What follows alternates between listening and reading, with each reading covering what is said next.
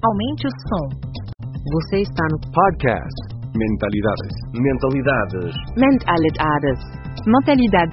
Mentalidades.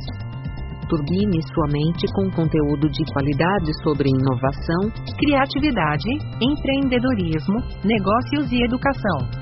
Ideias originais do professor Marcelo Pimenta. Acesse o blog mentalidades.com.br para mais textos, vídeos e outros episódios. Bom dia, amigos e amigas ouvintes do podcast Mentalidades. Você sabe qual a relação da economia da paixão com a economia da longevidade? Esse é o assunto do podcast de hoje, em que eu recebo o meu amigo e especialista em economia prateada, Alexandre Correia.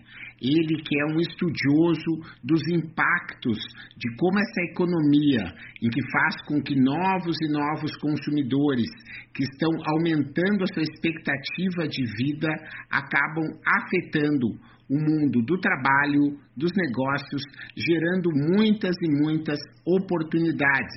Vem conosco, porque o bate-papo vale a pena. Te convido para você se inscrever para receber a cada semana os novos episódios do nosso podcast. Enquanto isso, vamos ouvir com Alexandre Correia a economia da paixão e a economia da longevidade como se preparar para uma vida de 100 anos. E aqui eu coloquei como ganhar dinheiro e viver mais e melhor fazendo o que ama.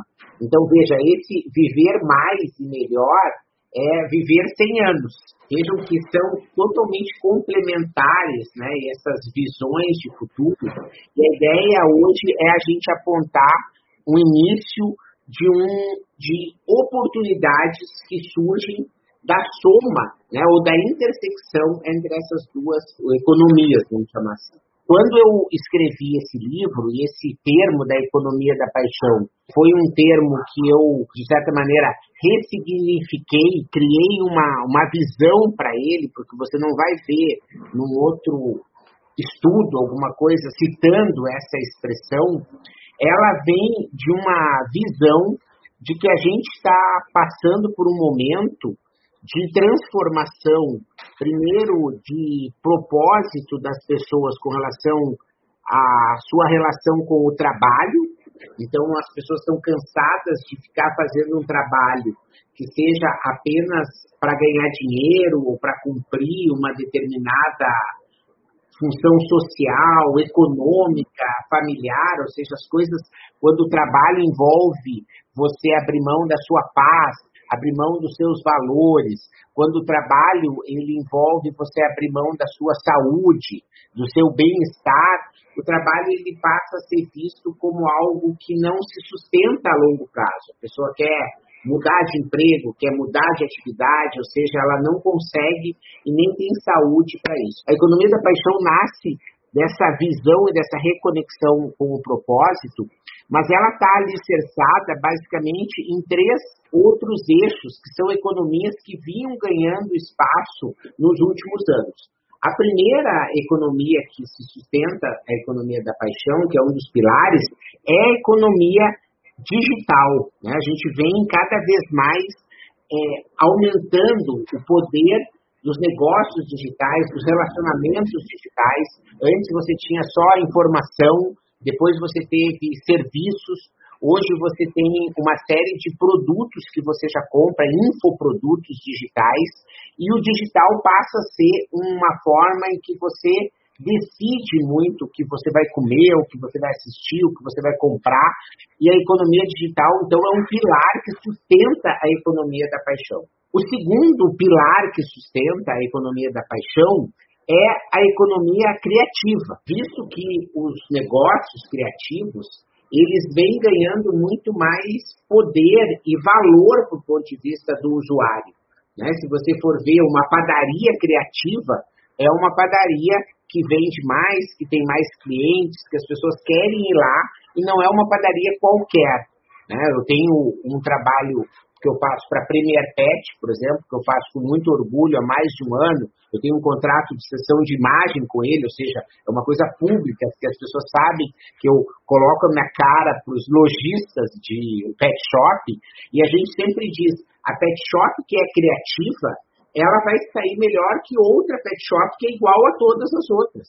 E o cara pode ser criativo porque ele tem o melhor banho e tosa, porque ele tem o melhor médico, porque ele tem o melhor delivery, porque ele tem a melhor vitrine, porque ele tem a equipe mais é, divertida, ou seja, tem várias, porque ele tem é especializado ali atrás, é o Simba, né?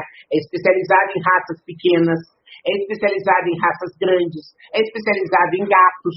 Ou seja, você tem várias oportunidades de aproveitar a economia criativa para se diferenciar em qualquer atividade. E a economia criativa, então, é o segundo pilar da economia da paixão. E o terceiro pilar é a economia prateada ou a economia da longevidade. Porque, afinal de contas, as pessoas têm uma vida mais longa a partir dessas melhorias que a gente tem aí para uma série de condições sociais, econômicas, mas principalmente de saúde, né, de bem-estar, de evitar doenças que acabavam matando as pessoas muito mais cedo. E a economia da longevidade, ela tem duas vertentes, na minha opinião, para a economia da paixão. Primeiro, porque os consumidores vivem mais.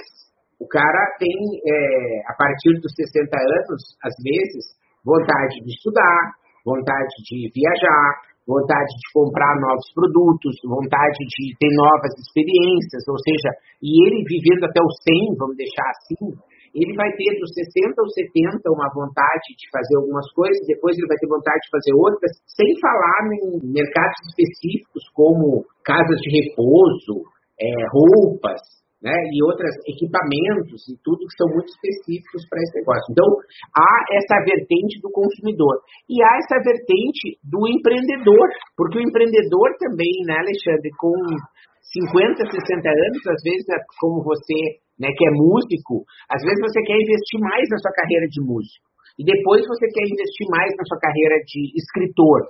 E depois você quer investir mais na sua carreira de professor.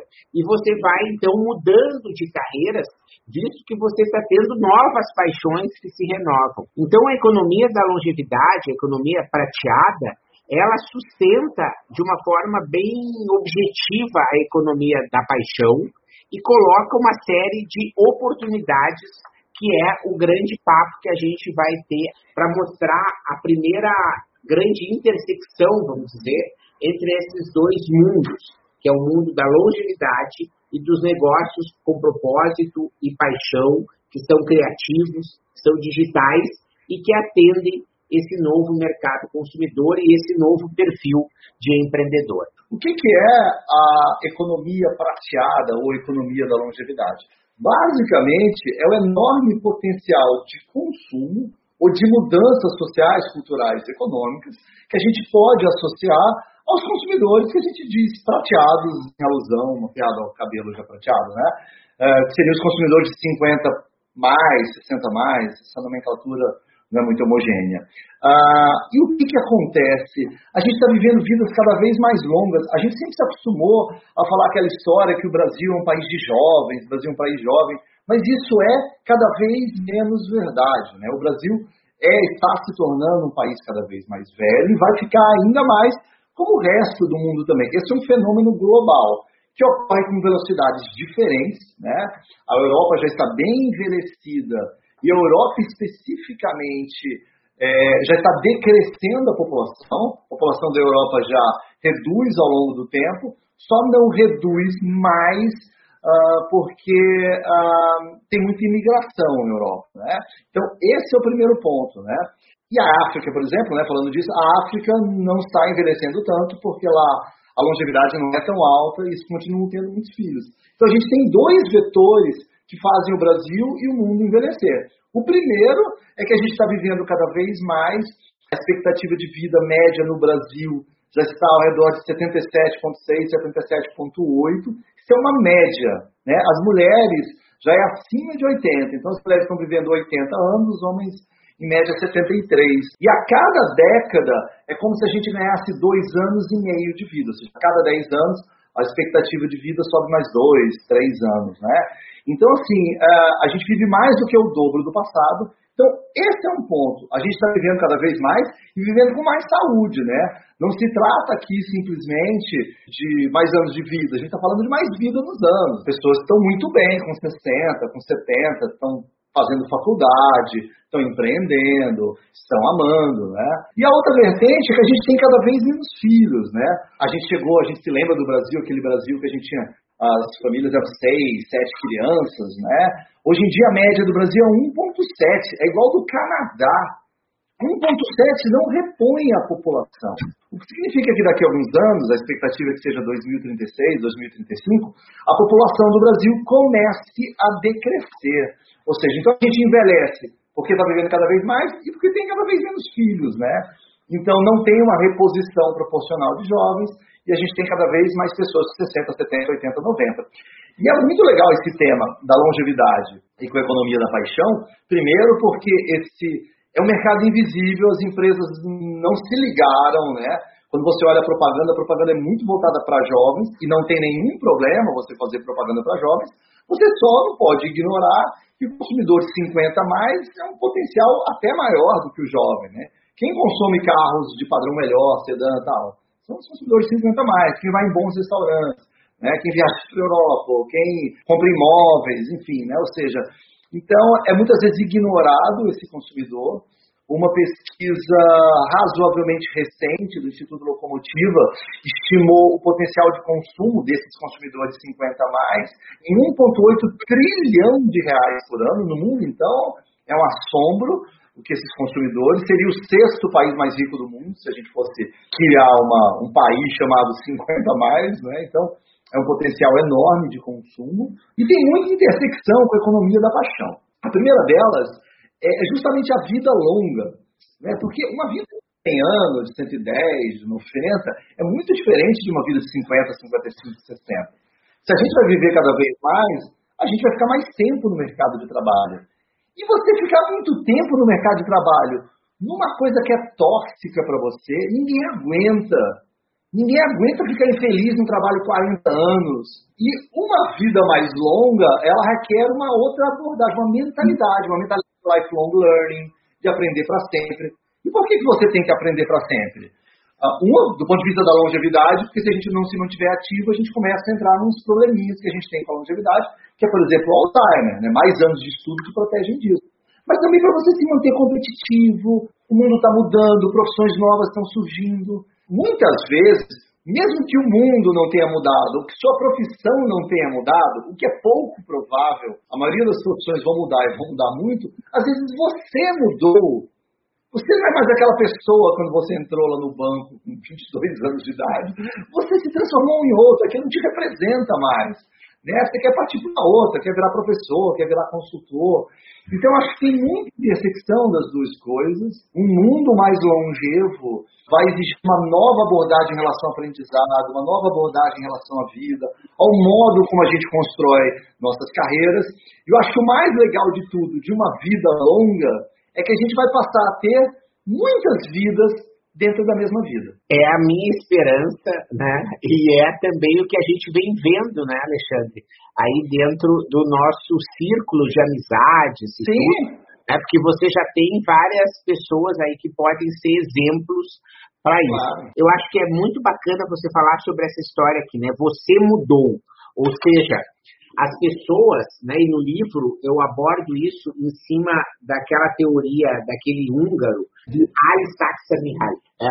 Então ele só criou... Tem antes no nome do não tem uma vogal, é só consoante. É, eu levei horas treinando no espelho para falar. Né? Ele mostra onde que você acha o fluxo, onde você acha a apatia, onde você fica ansioso e aonde você fica relaxado. Né? Então ele conseguiu mapear as emoções que você tem com relação aos desafios. E é um pouco o que você falou, né? As pessoas às vezes entram no banco. Ah, é legal, sou caixa de banco, que bom, olha só, atender cliente, carimba, faz coisa, atende. Né? Os primeiros anos é tudo lindo, mas às vezes o cara vai enchendo o saco, às vezes não também. Ele vai gostando e é comum né, na economia da paixão para te ver como é isso é, é, incrível, porque você pode cansar de ser caixa de banco e querer, por exemplo, como você falou, ser professor. Legal, é bacana. Mas acontece na economia da paixão também do cara conseguir ser caixa de banco e dizer assim, olha, à noite eu vou ter uma marcenaria em casa. e eu vou fazer aqueles objetos que tem ali atrás, uns bibelô, vou fazer uns bonecos, vou fazer, e eu vou criar uma, uma fabriqueta de brinquedos, né, que é especializado, sei lá, em galinhas, entendeu? Só faço galinhas de brinquedo de madeira e faço todo tipo de brinquedo. E isso convive bem. E para esse tipo de pessoa, é uma oportunidade muito legal você conseguir ter um emprego CLT que te garante as suas despesas diárias.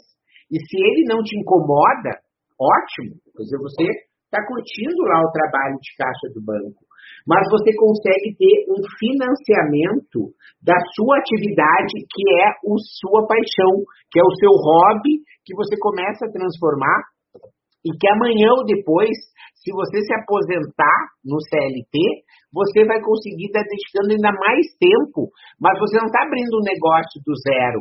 Você está abrindo um negócio que você veio ao longo dos anos construindo, investindo, aprendendo, e vai chegar o momento em que você vai ter dedicação total para isso. É legal da gente entender que a economia da paixão e a economia da longevidade, nessa intersecção, ela não aponta apenas um caminho, né, Alexandre? Ela sempre Sim. aponta vários caminhos, várias possibilidades. Você acredita que isso pode, por algum momento, confundir as pessoas? O fato de ter muitas oportunidades e aí a pessoa ah, daí acaba não fazendo nada? Sem dúvida alguma. Eu acho que basta ver o que um homem faz quando tem uma TV a cabo e um controle remoto na mão. Ele passa a tarde inteira zapeando e não assiste nenhum. Né? Então, isso tem. Porque toda opção gera. Toda opção é legal, é bacana você ter alternativas, mas todo o processo de escolha gera estresse, né? Porque toda vez que você escolhe A, você teve que antes desescolher B, C, D. Isso dá, uma, dá um estresse, né? Então, se você só tivesse bolacha de chocolate, bolacha de chocolate. Começa a ter de morango, de kiwi, de cupuaçu selvagem, começa a ficar mais difícil, né? Um camponês da Idade Média não tinha angústia existencial da profissão, ia ser camponês como pai, o avô, o tataravô, né? Agora é tanta profissão, tanta possibilidade que a pessoa se perde, né? Mas acho que é legal, é melhor a gente ter um mundo rico, um mundo de abundância, que um mundo de escassez. Mas a gente precisa assumir o protagonismo e tentar fazer essas escolhas. Uma coisa que eu acho interessante também dessa, você falou dessa, dessa, da fusão dessas muitas tendências, inclusive da economia digital, ou seja, a gente tem uma matriz econômica que terá cada vez mais, que é muito diferente do passado, né? E esses processos de automatização, de digitalização, ou seja, por que, a gente precisa da economia da paixão também? Porque a natureza do trabalho está mudando. Se no passado era cabível você colocar uma pessoa num trabalho físico repetitivo, apertar parafuso, bater martelo, sei lá o que repetitivo, entendeu? Hoje em dia, esses trabalhos cada vez menos existem, eles são automatizáveis, né? As empresas precisam do coração da pessoa, do cérebro, da criatividade, da paixão. Você pode apertar parafuso infeliz, desfocado, alienado, mas ser criativo, inovador, sabe, encantar clientes, alienado, infeliz, você não consegue. Você consegue, de maneira infeliz, ficar apertando o parafuso, porque você virou um robô fazendo aquele negócio, entendeu? Mas porque as novas profissões exigem soft skill, habilidade interpessoal, inteligência emocional, você precisa estar bem resolvido para manejar muito bem isso. Né? Então, acho que uma outra intersecção é justamente essa: a natureza do trabalho mudou profundamente. E essa nova natureza do trabalho não permite, a médio prazo, um trabalho tóxico, na qual você tem que morrer um pouquinho cada dia, para no final de semana comprar um monte de quinquilharia chinesa para subornar a sua infelicidade que você uh, sequestrou oito horas por dia, segunda a sexta. É por isso que o pessoal até fala happy hour, né? Fala, não, happy hour que pague uma vida triste, né? Então, assim, qualquer um prêmio, uma hora das 18 às 19 na sexta, você foi feliz? Vou te dar uma hora feliz das 18 às 19 na sexta, né? É o próprio nome já deixa meio implícito que tem alguma coisa errada na nossa relação com o trabalho. Obrigado por sua audiência. Aguardo seus comentários. Se achou esse conteúdo interessante, indique para quem você ama.